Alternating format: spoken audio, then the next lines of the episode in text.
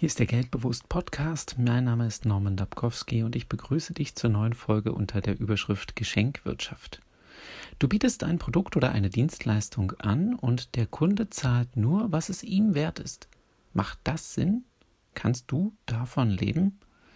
Der Gedanke, der dahinter steht, ist eine Geschäftswelt, die auf Geschenken basiert.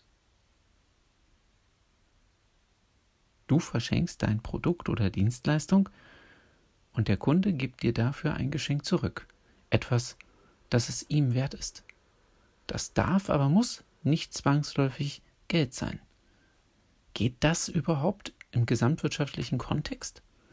Wichtig ist, es wird etwas geschenkt und dafür dennoch eine Gegenleistung erwartet. Diese Gegenleistung kann auch verzögert erbracht werden und an bestimmte Ereignisse geknüpft sein. Dabei liegt die Entscheidung über eine Gegenleistung beim Beschenkten. Mit dem Schenken kann aber auch der Wunsch nach Achtung und Ehrerbietung verbunden sein. Gewährt der Beschenkte dem Schenkenden dann eine Gegenleistung, kann diese einen besonderen Status oder eine besondere Identität des Schenkenden zum Ausdruck bringen. Wenn dein Produkt oder deine Dienstleistung wirklich relevant und von Nutzen ist, wird es auf jeden Fall Interessenten und Kunden geben. Wir Menschen sind Gewohnheitstiere und es als solche gewohnt, einen Preis genannt zu bekommen und dann unsere Entscheidung zu treffen. Wird es daher einige Menschen zurückschränken, selbst einen Preis nennen zu müssen? Ich persönlich finde es sehr lehrreich, einen Preis im Vorhinein nennen zu müssen.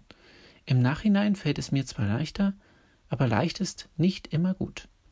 Denn diese Methode zwingt einen dazu, sich vor einer Investition wirklich Gedanken darum zu machen, wie wichtig einem die Sache ist. Und das ist extrem hilfreich.